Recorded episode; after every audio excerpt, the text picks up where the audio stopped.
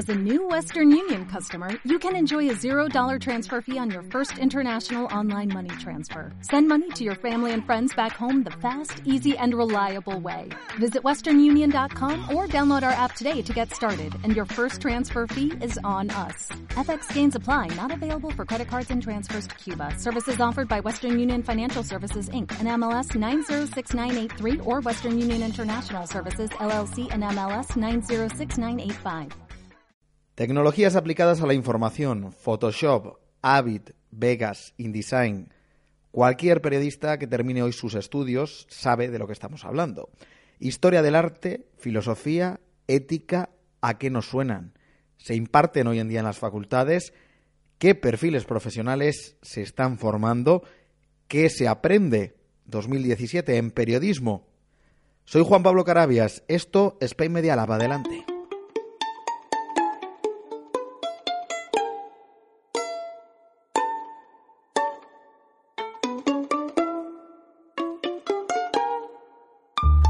No han sabido enfocar académicamente la carrera, al menos en comunicación audiovisual no han sabido enfocarla. Es una carrera que dura cuatro años, podría hacerse en dos y aprender el triple. No sabemos escribir para un periódico, no sabemos escribir como tal para la radio, para los guiones de radio. Eh, Falta mucha preparación. Creo que tiene bastante conocimiento, bastante conocimiento a la hora de poder realizar cualquier cosa, pero no los suficientes conocimientos prácticos.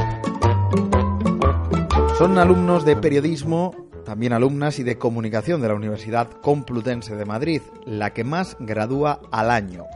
Piden aumentar la carga de prácticas para poder llamar a la puerta de las empresas y tener una respuesta positiva. Esto creo que lo hemos hecho casi todos. ¿Cómo de preparados salen, salimos hoy los periodistas para afrontar retos profesionales? ¿Debe un periodista saber de todo? ¿Qué hay de la especialización, de los máster que están haciendo negocio o de los dobles grados? Vamos a escuchar a Carlos Macía, vicedecano de la Universidad Carlos III de Madrid. El doble grado lo, lo, lo que busca es algo que es, que es fundamental en el periodismo, que es tener una formación complementaria, es decir, una visión lo más amplia posible y alternativa a, a- a lo- para poder comprender qué es la realidad y qué es lo que está pasando hoy en día. Entonces, solo con periodismo, digamos, nos podemos estar quedando corto. Quizá la carrera de periodismo, los cuatro años de formación, dice Macía, se queden cortos. ¿Cortos para qué? Para formar periodistas que conozcan todas las herramientas tecnológicas o para formar periodistas con capacidad de análisis, de interpretación y de resolución. Sobre cómo ha ido cambiando los estudios de periodismo en estos últimos 100 años, 100 años, y por lo tanto la figura del periodista, se ha pasado varios meses indagando Pilar Sánchez García. Pilar, bienvenida a Spain Media Lab, ¿cómo estás? Hola, muchas gracias de estar con vosotros.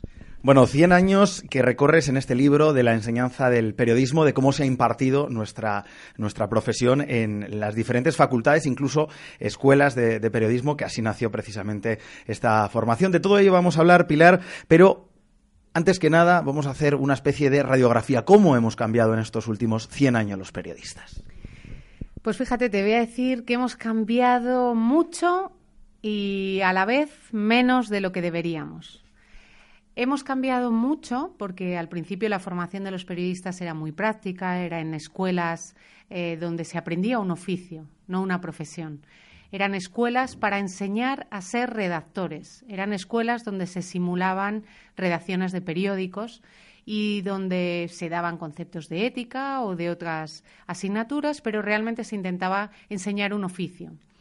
El cambio fundamental viene cuando en España, en los años 70, conseguimos que los periodistas vayan a la universidad. No sea una formación tan técnica y práctica, sino que se considere ya una formación multidisciplinar, es decir, con un carácter científico, investigando con bibliografía desarrollada a partir de distintas áreas de conocimiento. Y entonces los periodistas ya no solo aprendemos a hacer, sino también aprendemos a saber ser.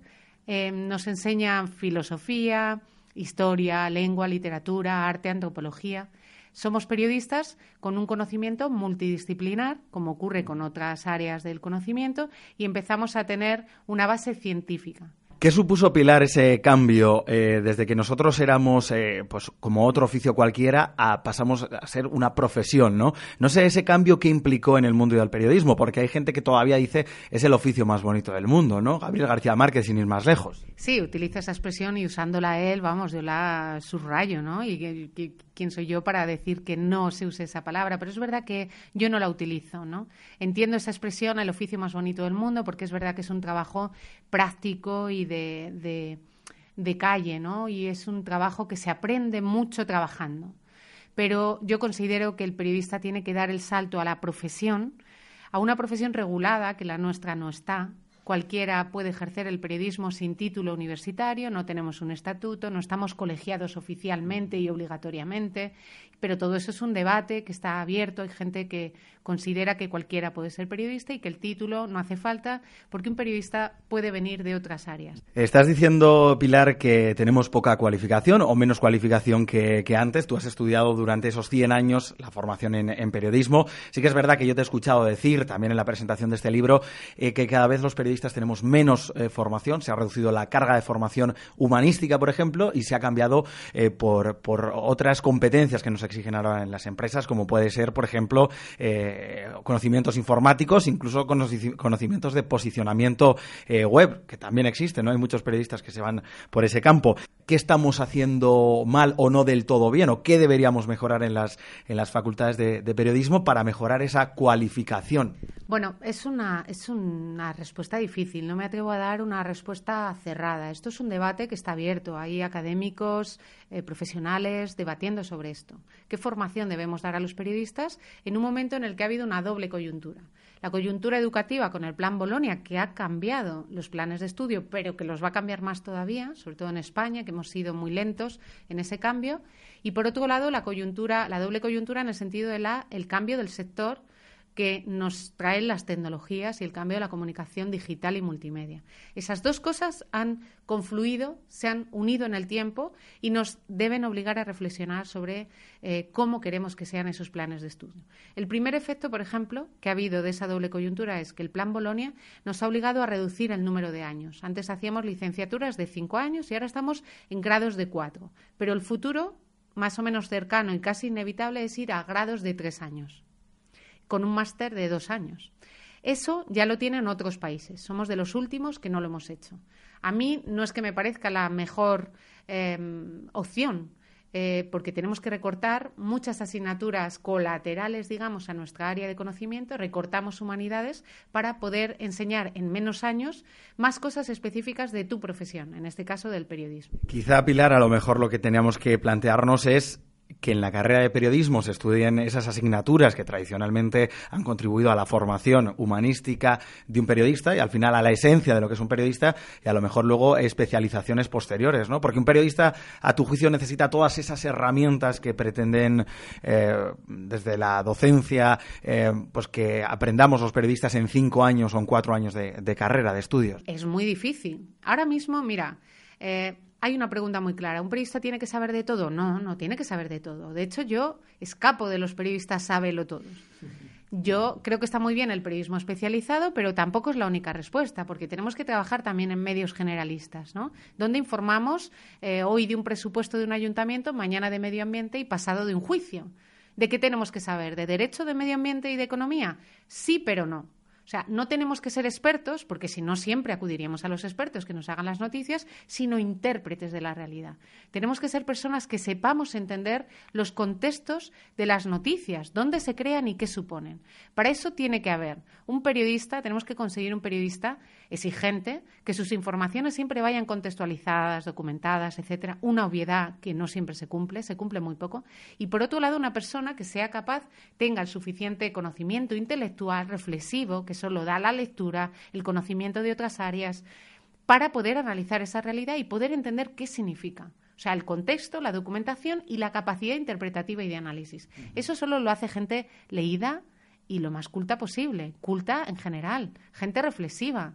Lo que ocurre, Pilar, que yo, entiendo tu posición, tu postura desde el punto de vista docente, lo que ocurre que los empresarios, cuando, cuando un periodista mm, toca la puerta de una empresa, eh, dicen exactamente lo contrario, ¿no? Que no llegan demasiado bien formados. Eh, muchas veces interesa más eh, que una persona sepa montar una noticia, sepa locutar, que una persona sepa hacer un reportaje de radio, ¿no? Combinar todas esas, todas esas celdas para, para hacer un, buen reportaje, pero muchas veces se nos olvida la base. ¿Cómo podemos combinar esa, esa dicotomía entre lo que dice la universidad por un lado y lo que dice o lo que esperan las empresas también de, de los periodistas que se están formando? Mm, pues mira, es una buena pregunta y realmente un dilema importante que ha hecho que nos separemos mucho la universidad y la empresa. Y es algo que yo también eh, señalo mucho en el libro. Tenemos que unir la investigación académica y la formación que damos en la universidad con la empresa. Ese es un reto. ¿Cómo? La universidad no puede convertirse en algo práctico, tecnológico y resolutivo como no quiere la empresa. La universidad es enseñanza superior es conocimiento intelectual, es reflexión también. También hay que divagar en la universidad, pero a la vez hay que ser prácticos y ser capaz en la universidad de aportar conocimiento aplicado, que es transferencia de conocimiento. ¿Cómo conseguimos unirnos? Yo creo que con más investigación aplicada en la universidad, dando respuestas a los problemas que también tienen las empresas, como lo hace un ingeniero eh, de motores para una fábrica de coches. Pues igual en comunicación, darle nosotros respuestas, pero a la vez que eh, mm, la empresa también no sea siempre tan utilitarista, pidiendo eh, una, una, respuesta utilitarista, ¿no? No solo necesitas que un periodista que viene a tu empresa sepa manejar una herramienta. Yo prefiero un periodista con actitud y capacidad reflexiva que sea capaz, tenga las competencias suficientes para aprender esa herramienta. Me ha gustado esa reflexión, Pilar, que hacías de, decías de actitud y vocación también, ¿no? Que se ha perdido un poquito en, en las facultades de periodismo últimamente, eh, porque hay gente que, bueno, con, todo el derecho del mundo también entra a la carrera de periodismo, pero ya sabiendo que no se va a dedicar a ser periodista, ¿no? Sino que se va a ir por los eh, campos de la comunicación, en empresas, en pymes, que ahora, eh, pues el perfil es muy variado, ¿no? Del periodista ya no todo el mundo entra para hacer radio, televisión, televisión o prensa. Vamos un poquito, si te parece, Pilar, a hablar de lo práctico del libro, ¿no? Que, eso, de, eso se trataba la entrevista, eh, porque tú decías, bueno, ha ido cambiando mucho la formación, pero vamos a ver algunos ejemplos, porque creo que, bueno, ¿dónde surge la primera escuela de periodismo? Y creo que había una asignatura eh, que me ha llamado poderosamente la atención, que era criteriología, ¿no? ¿Cómo han ido cambiando eh, ese ranking de asignaturas poquito a poco? ¿Cómo ha ido cambiando ese, ese currículum dentro de, de la formación del periodista? ¿Y dónde surge todo? esta idea, ¿no? De poner en marcha eh, lo que es una escuela de, periodismo y después se transforman en facultades de periodismo. Bueno, realmente el libro recoge con cierto detalle, el subtítulo es Un siglo de enseñanza periodística en España, historia y tendencias, y recoge esa evolución desde los primeros cursos, seminarios, escuelas, hasta la tecnología actual en el ciberperiodismo. ¿no? Es un cambio lento, progresivo, que yo acompaño porque me pareció muy interesante, no solo de los hitos de esos cambios, sino del debate social periodístico y universitario que había en cada época. ¿Dónde tiene que estar un periodista? Pues un periodista solo aprende en la redacción. Eso es lo que pensaban a principios del siglo XX y finales del XIX la mayoría de la sociedad. Un periodista era como un eh, dentista que aprendía con su maestro, como un farmacéutico, mancebo se decía, que aprendía en la farmacia. Así se consideraba el periodismo. El periodismo no tenía base científica, así que solo había que aprenderlo en cursos. Empezó el primer curso en Salamanca. Fernando Araujo en 1887 hace un seminario para periodistas y él mismo escribe después un ensayo de lo que supuso el curso y según él fue el origen de la primera escuela de periodistas europea que se abre en París dos años después. Ese es como un germen más o menos consensuado en los historiadores de la enseñanza del periodismo. A partir de ahí, en España hay un hito fundamental. Hay muchas iniciativas de cursos distintos, promovidos por empresas, promovidos por sindicatos de periodistas, promovidos también por la Iglesia. Y hay una primera iniciativa fundamental, que es la Escuela del Debate. En 1926 se abre la primera escuela que forma periodistas con un programa más o menos sistemático. La pone en, marcha Ángel Herrera Oria, sacerdote, jurista, periodista, y que dirigía un periódico del mismo nombre, homónimo, El Debate, ¿no? que era un periódico que le iba bien y él apostó por la formación de sus periodistas. Trasladó durante dos años a varios de sus periodistas a Estados Unidos a formarse en universidades eh, mm, americanas para montar esa escuela. Con lo cual, nuestro primer origen es una escuela con un programa práctico, más propio de la corriente americana que de la europea, que era más humanístico y empezó en Alemania. ¿no? Esa escuela es un origen fundamental, recibe mm, una, demanda importante de periodistas y tiene asignaturas eh, que, digamos, mezclan, por decirlo rápidamente, el conocimiento práctico de herramientas de redacción con la ética, la deontología y una asignatura tan especial como criteriología, que en el fondo consiste en enseñar el criterio periodístico, cosa que considero fundamental a la hora de enseñar a un periodista a no perderse en tanta tecnología. Qué complicado esto de la criteriología, ¿no? Me encantaría profundizar en esa asignatura y tratar de rescatarla. De alguna manera, ahora mismo en los planes de estudio está presente de manera transversal, ¿no? La criteriología es enseñar qué es noticia, qué no lo es, pero que es importante en el mundo actual, ¿no? De las fake news, de los clickbaits, volver a repensar qué es noticia y qué no lo es qué nos está pasando en la agenda temática de los medios de comunicación y qué está y cómo está influyendo la audiencia empoderada ahora que tanto tanta mm, tiene una actitud mucho más activa para elegir sus noticias a la carta y descontextualizadas a través de las redes para influir a través de la viralidad en, los temas que los medios de comunicación le dan importancia. Pero bueno, por concluir con esa pregunta, mm, al final, fíjate, también hemos descubierto y lo hemos hecho en una investigación paralela eh, cómo hay grupos de poder muy interesados en la formación de periodistas. La Iglesia está interesada en la formación de los periodistas, monta escuelas, monta universidades, hace cursos. El franquismo controla la, escuela de periodistas y controla la colegiación de los periodistas y controla el reparto de carnes de periodistas a través de su escuela oficial de periodismo. Hay un control formativo durante la guerra. Mundo Obrero Mm, periódico comunista monta su curso de periodistas. Todos quieren influir en la formación del periodista. Eso no ocurre un poco ahora ya, Pilar, y nos, nos venimos ya a la época en la que estamos. ¿No ocurre también un poco que la formación periodística se está controlando desde determinados, no sé si grupos de poder, no sé si llamarlos grupos de poder, pero desde luego cada medio de comunicación, sobre todo los más grandes, los más importantes a nivel nacional, tienen su máster, ¿no? Sí, sí. Yo creo que es un negocio ya, ¿no? Es verdad, vamos a ver, yo, yo sí, como periodista que he trabajado en las reacciones, un máster profesionalizante eh, aportado por un medio de comunicación, claro que aprendes. Pero en realidad se ha convertido un poquito en un negocio, en una vía de atraer clientes eh, a los que se les ofrece un posible futuro contrato de prácticas y no siempre es posible, ¿no? Realmente, bueno, me parece que puede ser útil como formación complementaria, pero no como formación específica de un periodista. Un periodista tiene que pasar por la universidad y tiene que tener un conocimiento multidisciplinar. Si no, volveríamos a las escuelas de hace, de hace un siglo, ¿no? Volveríamos al conocimiento simplemente utilitarista. Yo no quiero gente que sepa manejar una herramienta, quiero gente que piense al manejar la herramienta. Pues oficio o profesión, ahí está el debate. Periodistas IN, ese IN entre paréntesis informados, eh, de la profesora y periodista Pilar García Sánchez y autora de este, de este libro con el que hemos aprendido pues un poquito más, yo creo, sobre la formación de, del periodista, lo que era lo que ha venido siendo y lo que debe ser, ¿no? De cara, de cara a futuro. Hemos abierto varias reflexiones y las conclusiones, pues, son siempre de, la, de las personas, de los periodistas, jóvenes y no tan jóvenes que nos escuchan. Gracias, Pilar, y hasta la próxima. Gracias a vosotros.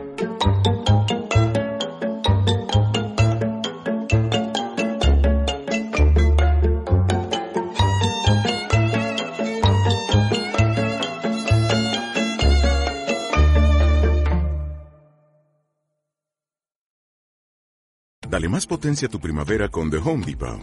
Obtén una potencia similar a la de la gasolina para podar, recortar y soplar con el sistema OnePlus de 18 voltios de Ryobi desde solo 89 dólares. Potencia para podar un tercio de un acre con una carga. Potencia para recortar el césped que dura hasta dos horas. Y fuerza de soplado de 110 millas por hora. Todo con una batería intercambiable. Llévate el sistema inalámbrico OnePlus de 18 voltios de Ryobi. Solo en The Home Depot. Haces más. Logras más.